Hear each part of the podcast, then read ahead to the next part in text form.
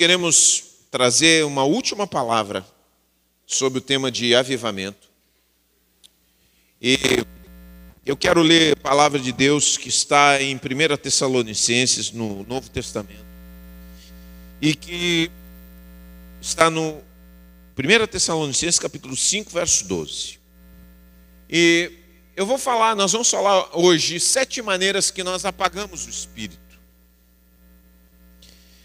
O Espírito Santo é uma chama dentro de nós. A Bíblia diz que nós somos da chama pentecostal.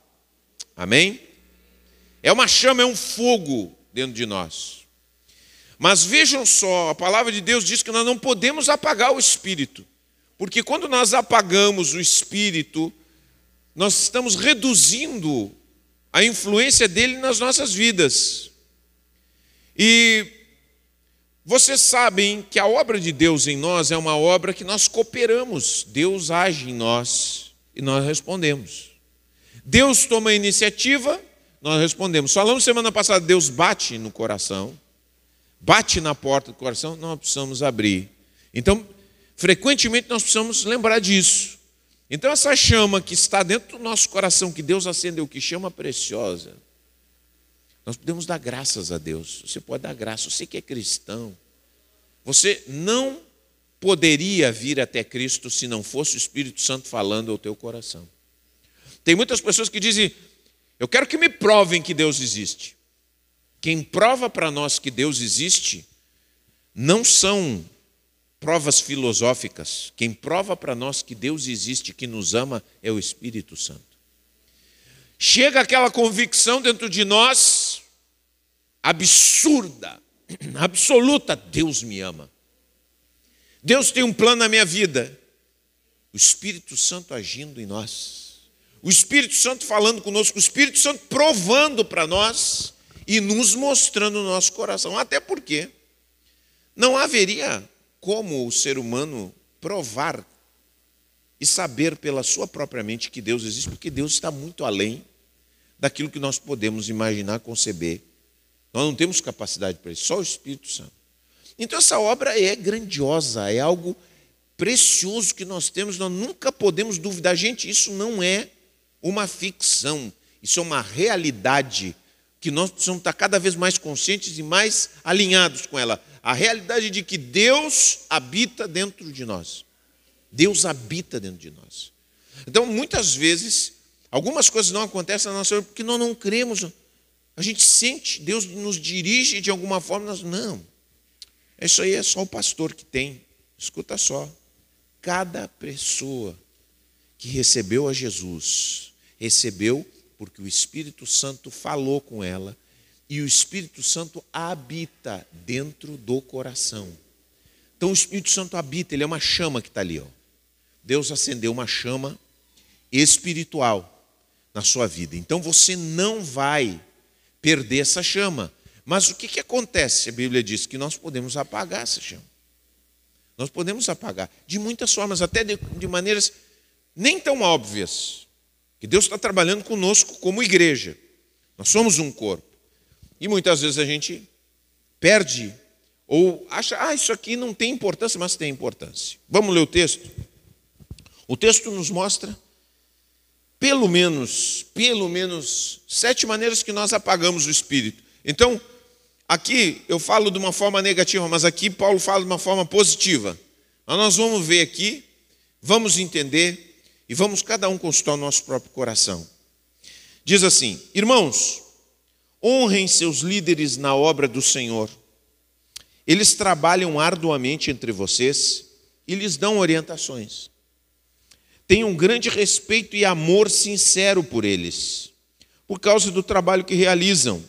Qual é o trabalho que eles realizam? Eles trabalham e dão orientações. Vivam em paz uns com os outros. Irmãos, pedimos que advirtam os indisciplinados, encorajem os desanimados, ajudem os fracos, sejam pacientes com todos, cuidem que ninguém retribua o mal com o mal, mas procurem sempre fazer o bem uns aos outros e a todos. E estejam sempre alegres, nunca deixem de orar, Sejam gratos em todas as circunstâncias, pois essa é a vontade de Deus para vocês em Cristo Jesus. Não apaguem o espírito. É que ele conclui: não apaguem o espírito. Não desprezem as profecias, mas ponham à prova tudo o que é dito e fiquem com o que é bom. Mantenham-se afastados de toda forma de mal. Se nós quiséssemos detalhar mais, a gente poderia até acrescentar mais algumas coisas. Mas vejam só, não apaguem o espírito, não apaguem essa chama. Gente, o que nós precisamos entender, quando falamos de chama do espírito, é que o avivamento não é só o que eu sinto da parte de Deus. O avivamento é o que eu faço com o que eu sinto. Porque pode acontecer, e já aconteceu em alguns lugares, que as pessoas que se sentem profundamente tocadas por Deus, elas querem passar todo o tempo adorando a Deus.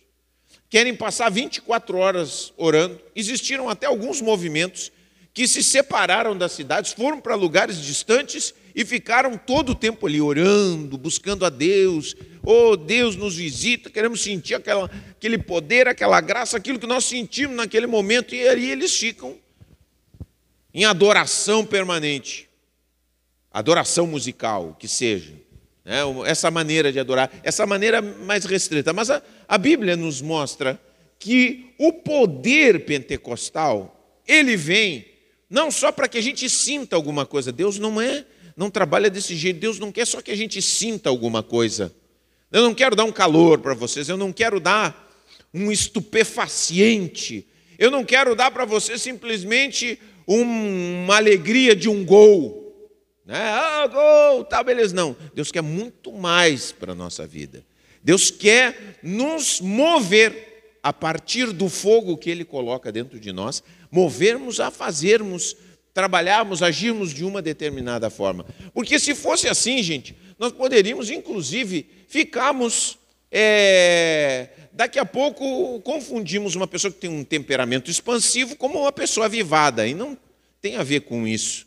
Tem muitas pessoas que são capazes de falar muitas coisas, de serem muito expansivas, de fazerem declarações para Deus e depois não vivem de acordo com aquilo que falam, dizem ou proclamam. O que Deus nos chamou é algo muito consistente. O avivamento que Deus quer na nossa vida é algo muito consistente. Não apaguem a chama do Espírito. E como nós podemos impedir ou ser um obstáculo ou colocarmos um obstáculo na nossa vida? A primeira coisa, que a palavra nos diz, esse texto que eu estou lendo, não é eu que estou inventando, isso aqui é uma palavra muito preciosa. Ele diz que é desonrar líderes. Quando eu desonro líderes, e vejam bem, Paulo fala, quando Paulo fala aqui, ele não está falando daquele tipo de líder explorador, daquele tipo de líder aproveitador daquele tipo de líder autoritário. Não. Paulo diz o seguinte: ele diz que nós temos que honrar líderes que trabalham arduamente e lhes dão orientações, gente que cuida. E a igreja que é avivada, pensem bem. E eu penso a longo prazo, eu não quero que você pense, vejam só, eu não quero que você pense a curto prazo. Eu quero que você pense em igreja a longo prazo, gerações. Pensa uma igreja na qual há uma briga entre os membros da igreja e os seus líderes. Os líderes trazem a visão e as pessoas não aceitam a visão. Ficam encrencando, ficam é, discordando, ficam incômodos. Ah, eu não gosto, tá, mas e aí o que, que acontece? Vai ficar, não, eu vou ficar aqui na igreja, porque eu não gosto, mas eu vou ficar aqui. E aí a pessoa fica num espírito de resistência permanente e a igreja não consegue andar. A, a, a igreja não consegue ir adiante, porque se criou com naturalidade um clima de resistência. E o que, que acontece quando é um clima de resistência? Quem é líder vai cansando. E quem poderia ser líder olha para aquela situação e diz assim: Eu não quero ser líder. Eu não quero trabalhar aí. Eu não quero me envolver nisso aí. E a igreja vai envelhecendo, envelhecendo, todo mundo vai ficando velhinho, caduco e acaba morrendo. Uma igreja que é movida pelo fogo do Espírito Santo é uma igreja na qual há um, uma harmonia entre os liderados e o líder e os líderes. Há um, uma vontade de trabalhar junto. Há uma determinação de colaborar uns com os outros. E aqui fala: bom, olha, honre esses líderes que estão cuidando de vocês. Porque o que, que acontece? Vejam só, tem muitas injustiças na relação de líderes e liderados. Muitas vezes acontece que um líder autoritário, e eu já vi muito disso, eu trabalho com liderança há muitos anos. Muitos anos. Tá? Já fui em várias igrejas, que não, não, não é a nossa, falar sobre liderança, ouvir outros líderes e conversarmos sobre muitos assuntos. O que, que eu já vi? Muitas vezes, muitas vezes, o líder autoritário, o líder, aquele líder que chega, fala as coisas, não deixa ninguém falar, não ouve ninguém, as pessoas ficam todas, todo mundo com medo. Ninguém, sabe, é, move do seu lugar, sabe? Todo mundo mantém o respeito, colabora. Mas, Muitas vezes aquela pessoa que é cordata, que é cuidadosa, que é carinhosa, as pessoas, a pessoa chega e diz assim, gente, não façam isso aqui, não vamos, nós vamos determinar algumas, por exemplo, né? Agora a gente, antes do culto a gente deu algumas orientações. Sempre tem que ter regras, em tudo que é lugar tem que ter regra. E às vezes a gente não gosta de regras.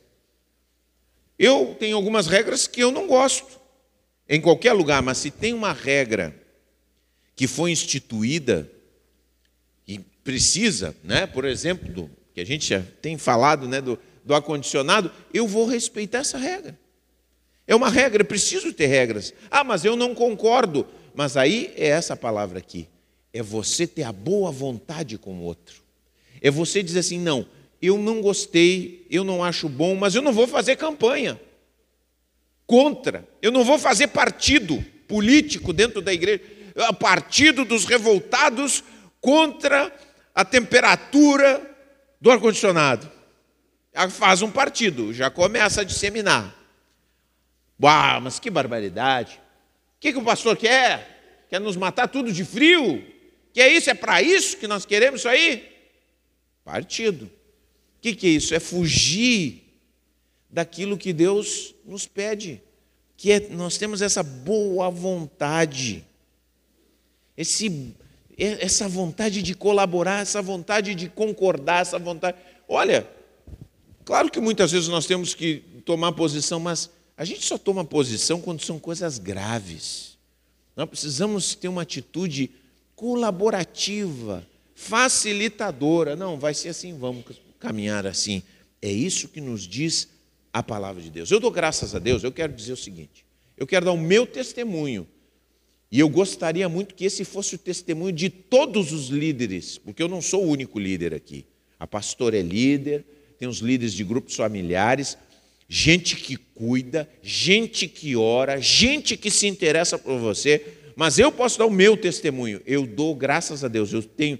Quando eu saio por aí, as pessoas dizem assim: da que cidade tu é? A gente vai nesses encontros de líderes. Eu digo assim: eu sou de Pelotas. Quantos anos tu está lá? Aí eu digo, 28 anos. Eu sou 28 anos pastor dessa igreja. 28 anos que eu e minha esposa pregamos nesse lugar. Agora, isso, que isso? Tudo isso? Eu digo, pois é. Não sei como a igreja me aguenta. 28 anos. E parece que o pessoal não quer que eu vá embora. Pelo menos é o que me dizem. O que, que acontece? Por que, que a gente consegue chegar a 28 anos numa igreja? Por que, que uma pessoa, por que, que um pastor e uma família conseguem estar 28 anos numa igreja? É porque eles são bem tratados, porque eles são amados, eles são acolhidos, eles são respeitados.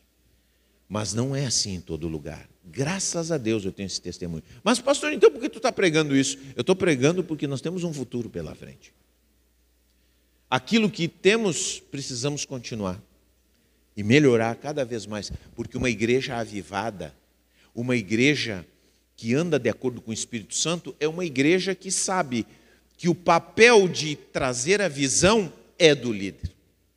O líder é que tem o papel de definir uma visão. Vamos para lá. Deus está dirigindo por ali, sempre tem que ter. Então, quando nós entendemos isso, nós entramos naquilo que a pastora falou: alinhamento. Essa é a primeira coisa. Então, não adianta queremos avivamento se não entramos em numa boa vontade. Amém? Seu líder de grupo familiar também entra em boa vontade com ele. Ah, mas o, a, a irmã Heloísa tem umas manias? Todo líder tem. Eu estou só fazendo uma hipótese, né, Heloísa? Fica, fica tranquila que eu não ouvi nada disso. O que, que a Heloísa quer com esse penteado novo? Hein? E o irmão ali fez tatuagem?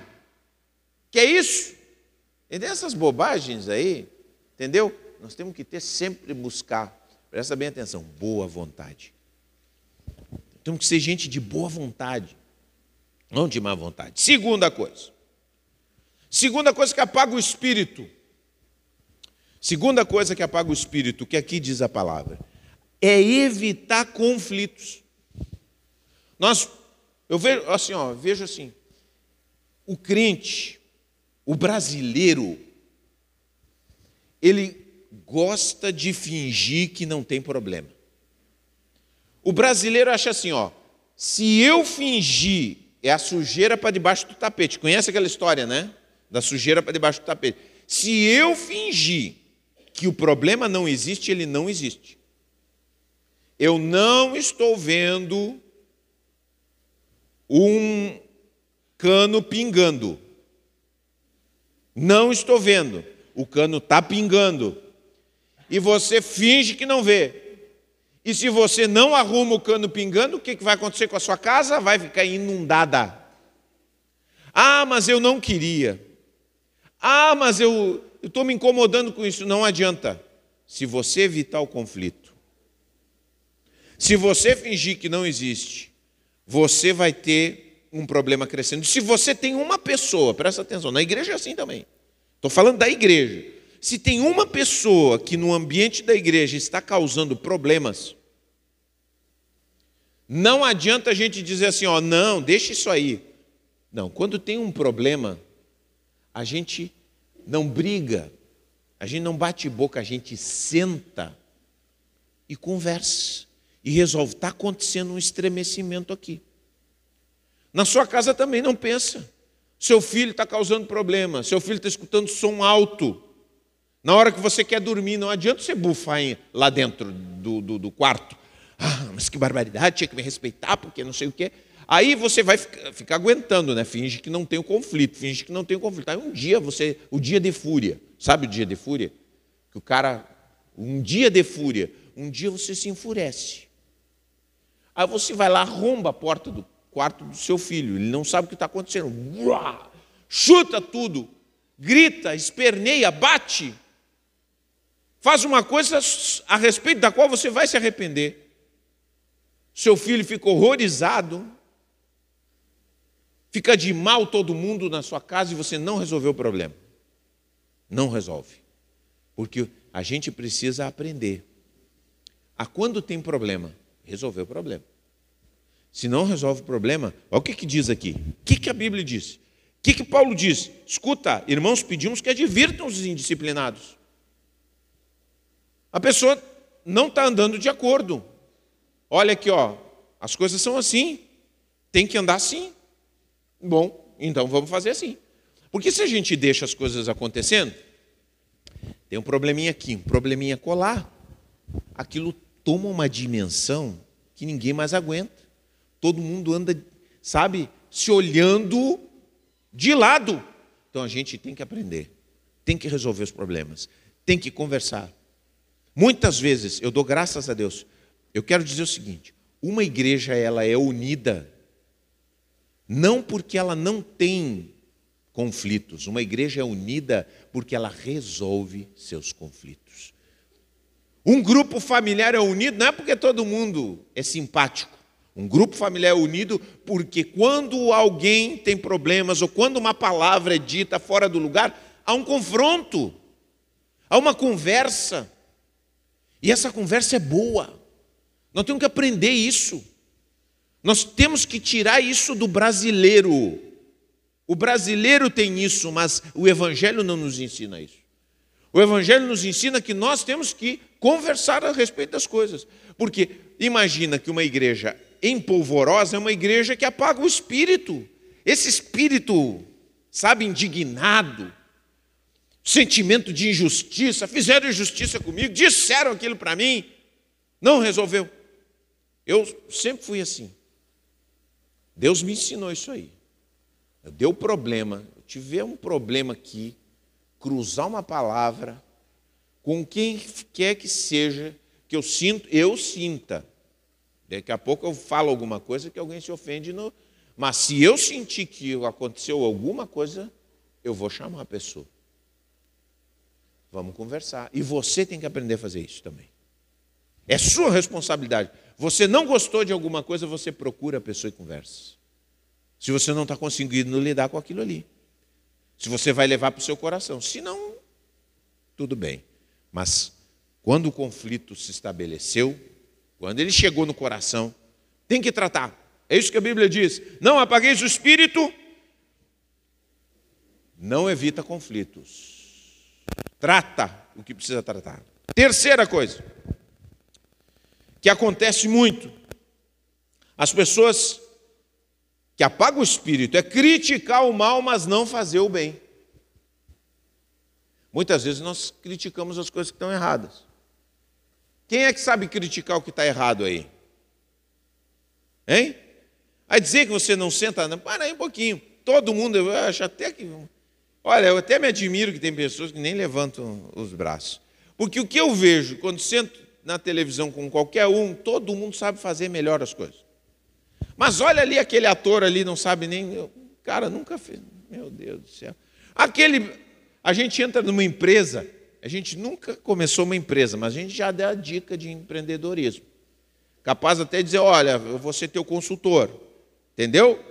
A gente vai lá critica a empresa. A gente critica tudo. Agora, o que nós precisamos fazer? Isso pode entrar dentro do ambiente da igreja. O que nós precisamos fazer? Nós precisamos aprender a propor coisas boas, propor o bem, propor algo para fazer, como nós podemos resolver as coisas. O que, que nós vamos, em vez de nós ficar só criticando, o que, que nós vamos fazer, como nós vamos ajudar. Aqui a Bíblia nos diz que nós temos que ser pessoas que procurem fazer o bem uns aos outros. Para não apagarmos o espírito, temos que ser pessoas focadas em procurar fazer o bem uns aos outros. Claro que a gente tem que aprender algumas coisas. Primeira coisa, que existem pessoas, e a gente está sempre falando, existem pessoas que não querem ser ajudadas. Tem algumas pessoas aqui que nunca ouviram isso, mas a maioria já ouviu isso. Existem pessoas que não querem ser ajudadas. E aí a gente tem que descobrir quem são. Amém? Você tem que ver, não, esse aqui não quer. Então você para de gastar pólvora. Entendeu? Beleza. Agora, tem outras coisas que a gente consegue fazer o bem ajudando a ter uma nova mentalidade. Uma nova mentalidade. Vocês sabem que uma das coisas que nós sempre, talvez alguns de vocês não tenham percebido isso, mas nós sempre tivemos um foco aqui.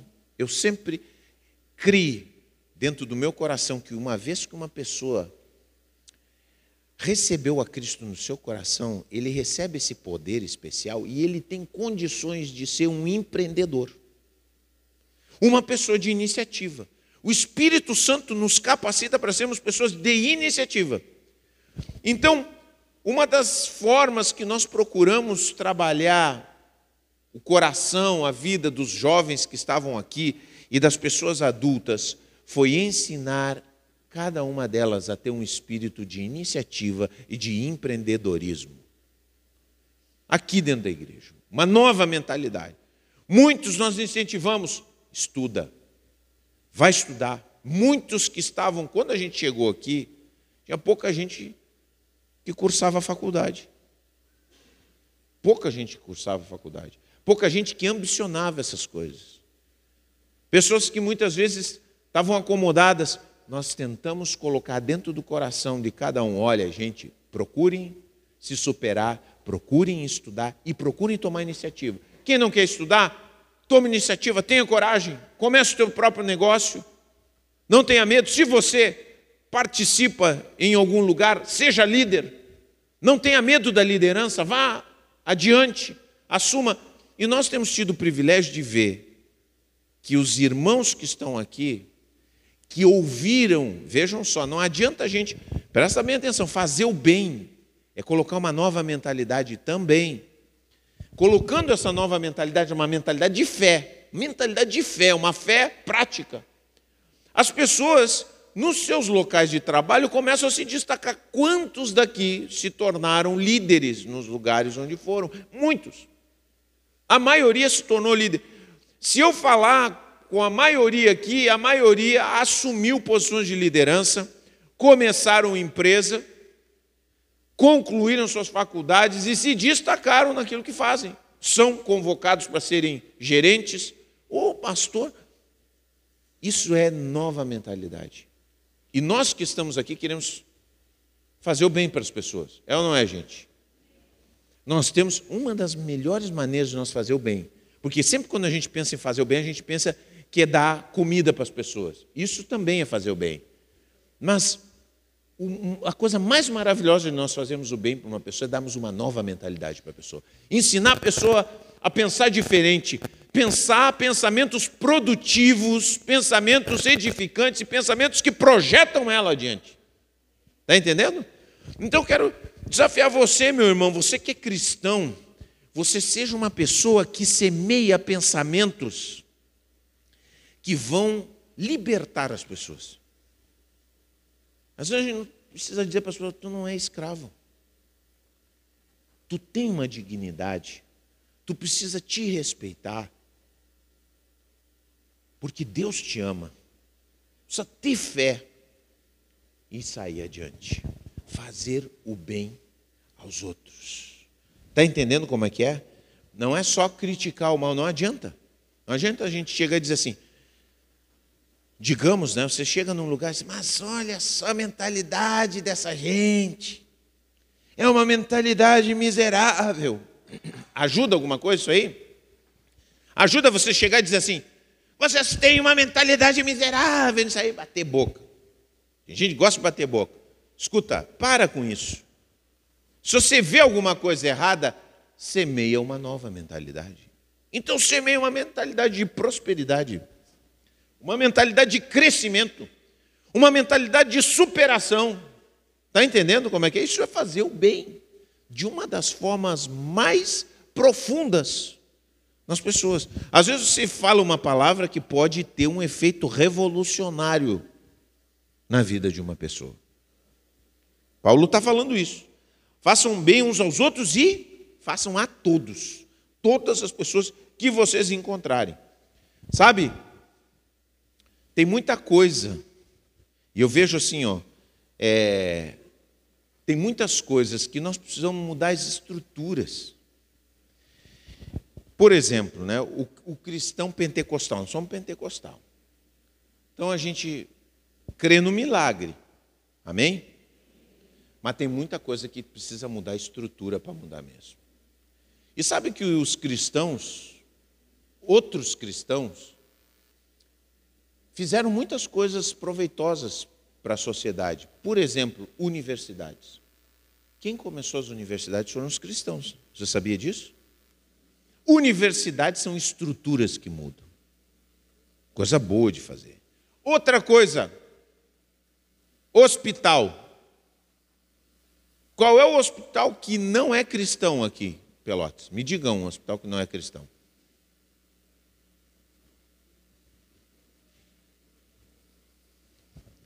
Santa Casa, São Francisco, Beneficência, Qual? Só o Espírito. Aí tá. É exceção. Agora, todos os outros são de inspiração cristã. Foram pessoas que edificaram esses hospitais porque criam em Cristo, porque criam na compaixão. E não somente dizer assim, ó, presta bem atenção, não somente de dizer assim, vem cá, eu vou orar por ti, tu está pensando, não. Vamos tratar, vamos tratar as doenças, vamos ter um lugar onde as pessoas podem ser recebidas, onde elas podem ser, é, colocar à disposição delas recursos. Você imagina se não houvesse os hospitais, gente? A gente critica, tudo bem, não é perfeito. É claro que não existe nada humano perfeito, tá? Mas a gente critica. Você já imaginou se não tivesse hospital?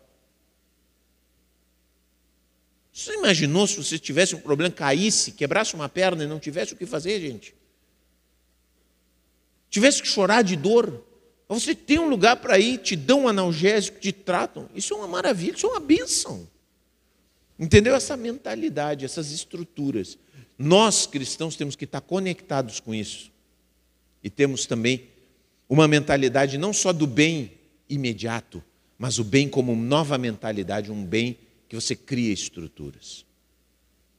Isso é do Espírito Santo ou não é do Espírito Santo, gente? É inspiração do Espírito Santo ou não é? Quantas pessoas beneficiadas? Quantas pessoas? O bem, o bem tem muitas formas. Outra coisa, gente, que apaga o espírito. Vamos lá, vamos em frente. Deixar de celebrar. A Bíblia diz que nós temos que se alegrar. Temos que se alegrar. Acontece uma coisa boa para você. você. É, pois é. Outro dia, eu fiz um exame de ressonância magnética né, da próstata. A próstata supostamente estava com alteração. Isso você sabe, né? Ressonância magnética pode dar qualquer coisa, pode dar um tumor, pode dar o que seja. Aí fui lá, fiz, fiz a ressonância, veio a resposta, o doutor disse, olha, fica tranquilo, não tem nada, está perfeito. Meu amigo, eu não perdi tempo. Vamos celebrar.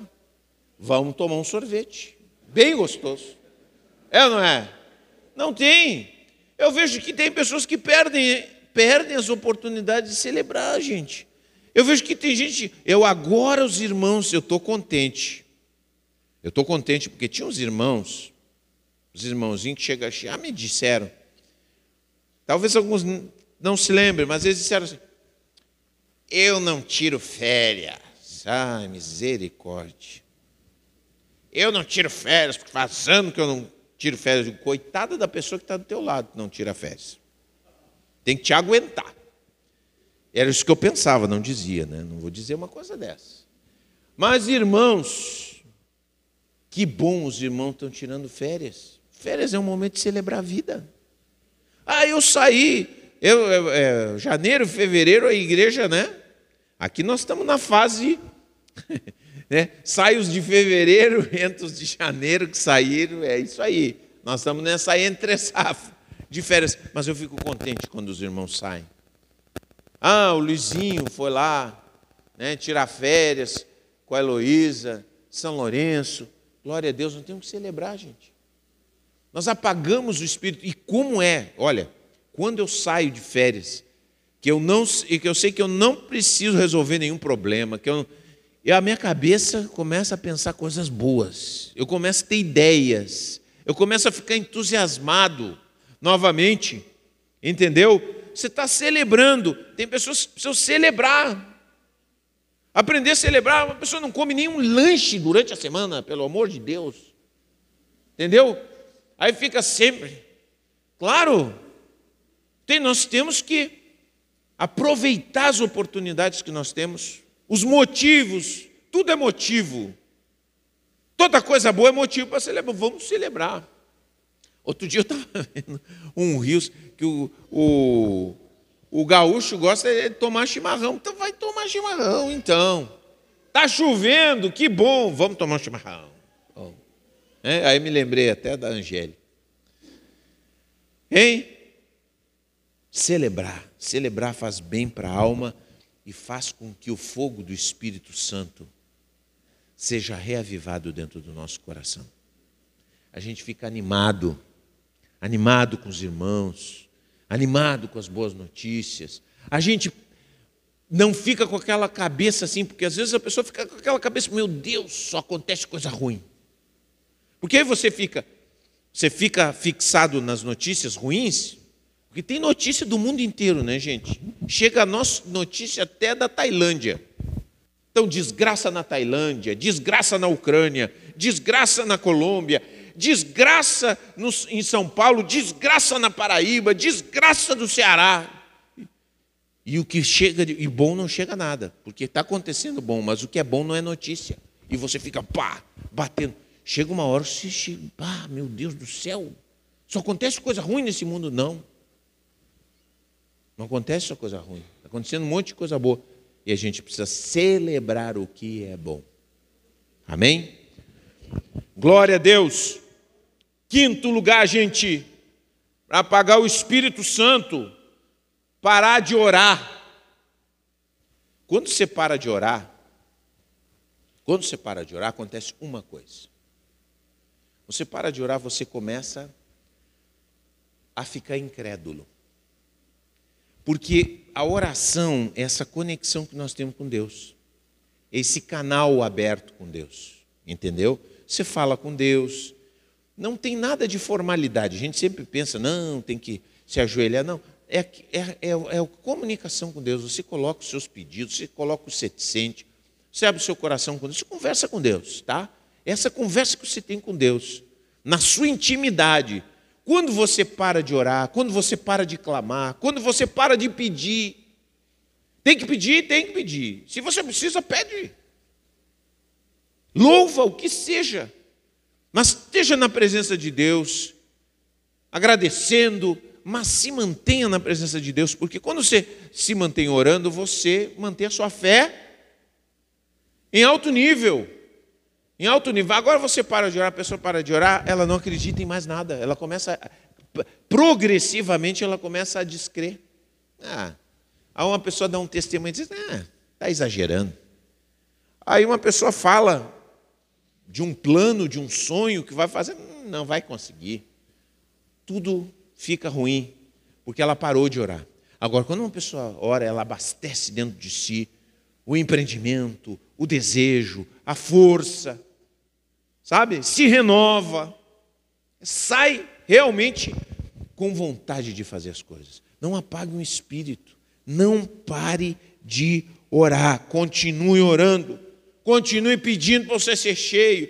Se você tropeçar, se você cair, se arrependa, volte, recomece todas as vezes que você precisar recomeçar. Fale com Deus e siga adiante. Em nome de Jesus. E não permita que o Espírito seja apagado na tua vida. Amém?